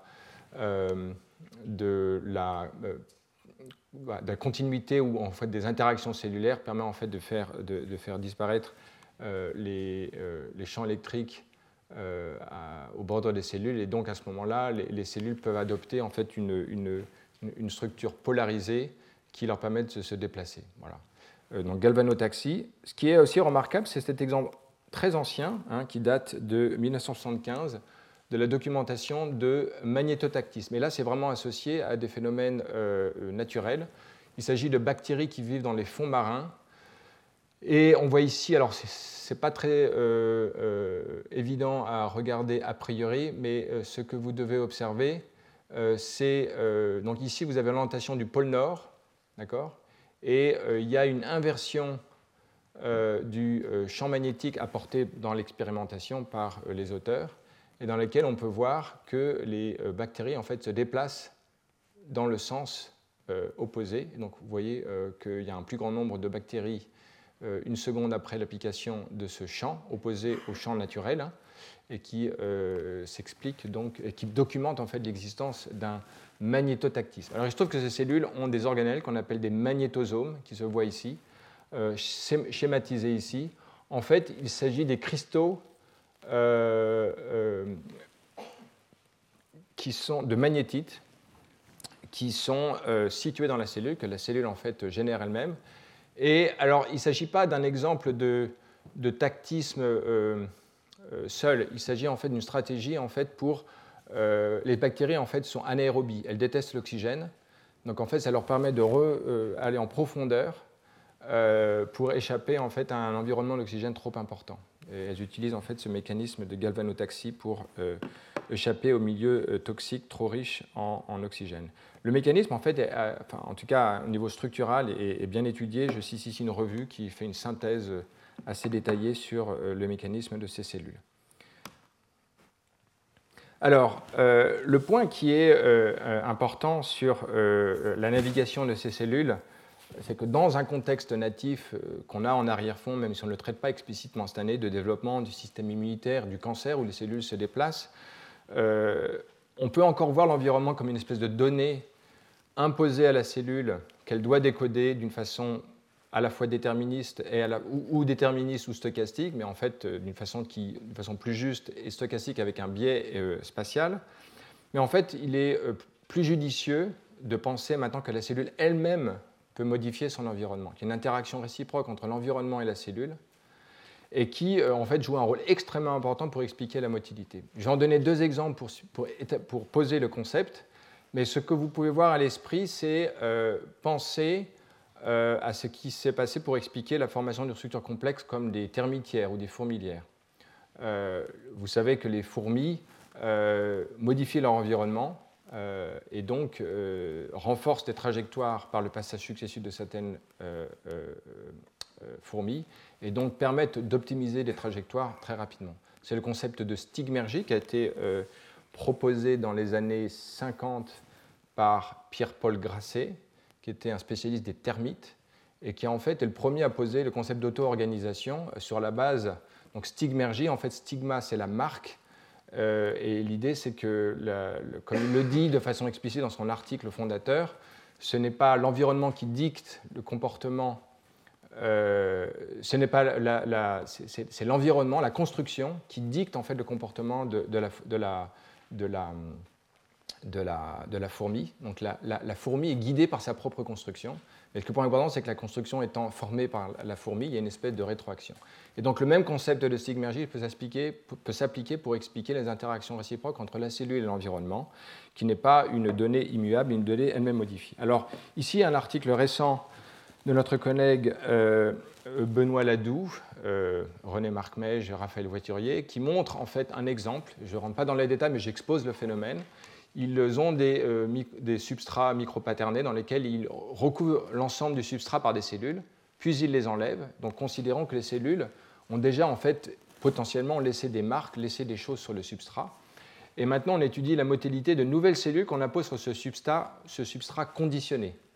Et on voit qu'au cours du temps, dans l'espace, on a des cellules qui ont des trajectoires euh, en fait oscillatoires. Alors euh, la trajectoire peut continuer plus loin, on a vraiment des trajectoires. Euh, alors, on est en une dimension. Hein. la cellule va aller, euh, si elle commence ici, vers l'extrémité du substrat, puis revenir, puis aller dans l'autre sens, etc., etc. Donc, en fait, on voit ici la différence des superpositions de trajectoires lorsqu'il n'y a pas de conditionnement. En gros, les cellules se déplacent peu, vont une marche euh, aléatoire qui est diffusive, mais qui, qui ne va pas très loin. On a ici au cours du temps. Alors que quand on a conditionné le média, les trajectoires sont en rouge. On voit maintenant ces trajectoires qui sont euh, superposées. Alors on voit moins individuellement le, mouvement oscillant que je viens euh, de, montrer sur cette expérience, mais on voit clairement qu'il y a une exploration beaucoup plus loin. Les cellules reviennent parce qu'elles sont simplement sur un substrat qui est fini.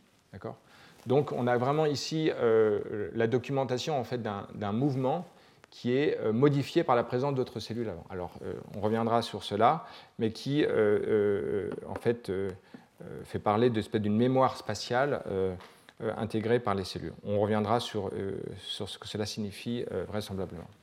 Et puis cet exemple du laboratoire de Robert Inzoll, qui est celui dont j'ai parlé tout à l'heure quand je parlais de dystocium de cellules en fait, qui explorent leur environnement en envoyant des protrusions avec des angles plus ou moins aléatoires et qui comparent les, et qui en fait retient les, les, extensions qui sont les plus en amont, en haut du gradient pour se déplacer.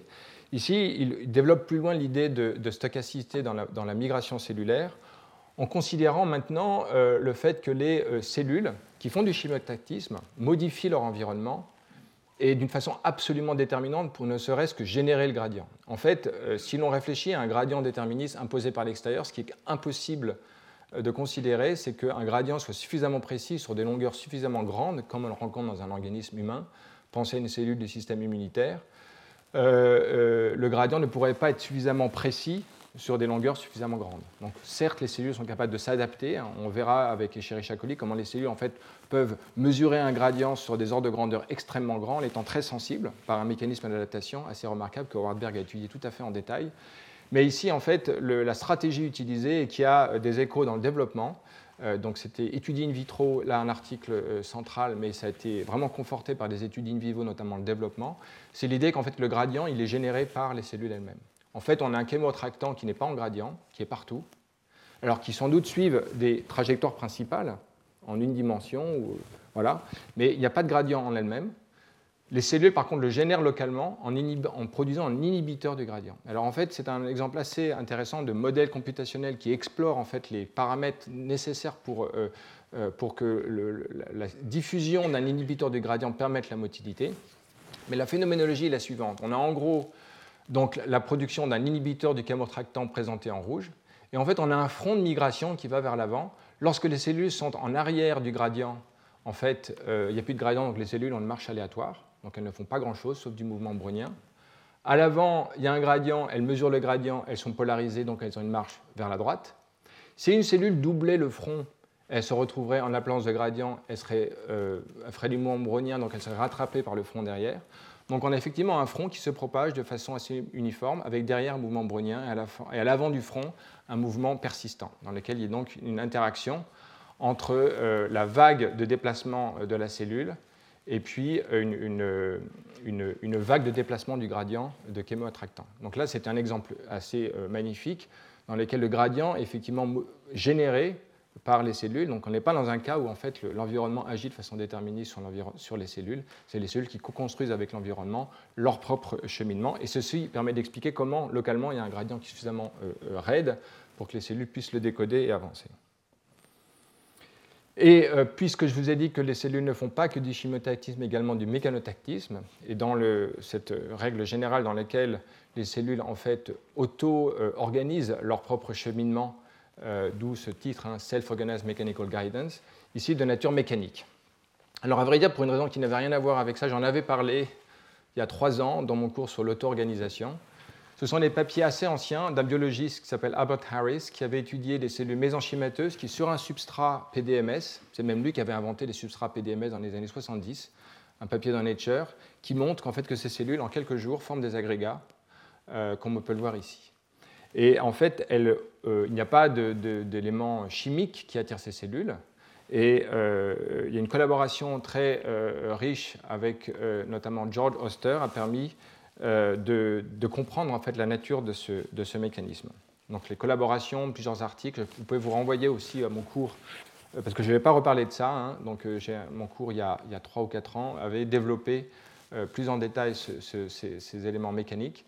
mais en gros, l'idée, c'est que les cellules qui se déplacent sur un substrat en deux dimensions viscoélastique déforment le substrat et par aptotaxie, en fait, génère un mouvement euh, diffusif qui est orienté euh, sur le substrat, dont il y a un gradient d'adhésion euh, sur le substrat, et puis il y a aussi une, raideur, une résistance élastique du substrat qui s'oppose au déplacement. Donc on a un système Turing-like dans lequel on a un système qui s'auto-amplifie en termes de, migration parce que les cellules modifient leur substrat, elles créent donc des autoroutes le long desquelles les cellules migrent et elles remontent le gradient d'aptotaxie. Donc ça c'est le positive feedback. Et il y a en fait un élément euh, à longue portée inhibiteur du mouvement qui est la résistance élastique euh, qu'offre le substrat au déplacement des cellules. Donc on a un système Turing-like qui génère en fait des longueurs caractéristiques, notamment ces gradients. Donc euh, encore une fois, sans rentrer dans les détails, on peut définir en fait une tension critique en dessous de laquelle il ne peut pas y avoir de, une, d'agrégation, au-delà de laquelle on commence à avoir une agrégation, et puis euh, si l'on augmente en fait, ce paramètre, le, on peut voir apparition de différents agrégats dans l'ensemble de la cellule. Au cours du développement, euh, la manifestation de ce genre de processus, c'est vraisemblablement en fait l'apparition de condensats de cellules à la surface de l'épiderme d'oiseaux, les follicules plumaires, euh, dont euh, la taille et l'espacement semblent régis en fait par euh, l'opposition entre les forces de traction. Le, paramètre taux dans la diapositive suivante, c'était le terme de traction hein, dans le modèle. Encore une fois, il faudrait revenir à ces articles anciens. Et puis la résistance élastique, donc l'interaction entre les deux, génère ou pas des agrégats de taille finie. Et les expériences ici montrent qu'ils jouent en fait sur le paramètre d'élasticité de l'environnement en jouant sur la raideur du substrat et il montre qu'en jouant sur cette raideur, l'espacement entre, les différentes, euh, euh, les condensats euh, évolue. C'est ce qui est quantifié ici. Donc voilà, j'en ai fini. J'aimerais vraiment conclure en, récapitulant les, choses vraiment principales dont je vous ai parlé aujourd'hui.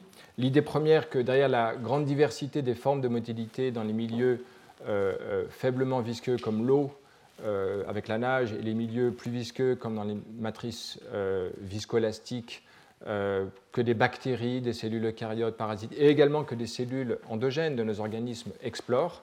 Donc en fait, vous voyez bien que je veux faire un continuum entre, euh, je décris tout comme des milieux visqueux, dont la viscosité varie. Que les contraintes physiques d'un monde au faible nombre de Reynolds imposent euh, des mouvements non réciproques, dont les solutions en fait ont été trouvées de façon indépendante et de façon convergente au cours de l'évolution, donnant naissance notamment à des structures en, battement euh, comme des cils, mais également des structures hélicoïdales qu'on rencontre dans tout un grand nombre d'organismes. Que les deux choses principales qu'il va falloir maintenant étudier plus en détail, c'est la mécanique de la motilité, euh, qui occupera trois cours, et l'environnement, euh, le décodage de l'environnement, qui permet aux cellules de remonter, de décoder les signaux et d'aller au bon endroit dans un temps compatible avec la fonction qu'elles soutiennent. Donc le plan de mon cours est le suivant. Les trois prochains cours seront consacrés à la mécanique de la motilité, en considérant d'abord euh, la motilité sur substrat en deux dimensions, puis la substrat en trois dimensions. Euh, je parlerai après de nage de cellules, euh, et puis j'apporterai une petite nouveauté, c'est des cellules qui marchent. il y a des c'est assez anecdotique, mais c'est extrêmement intéressant, qui donne une perspective assez intéressante sur la motilité cellulaire. Et puis également, après, donc pour finir, deux cours sur le guidage chimique et mécanique. Par mécanique, j'entends des choses très diverses comme durotaxie, barotaxie, topotaxie, euh, dont je parlerai principalement. Voilà, je vous remercie. Très bonne journée. Retrouvez tous les contenus du Collège de France sur www.colège-2-france.fr.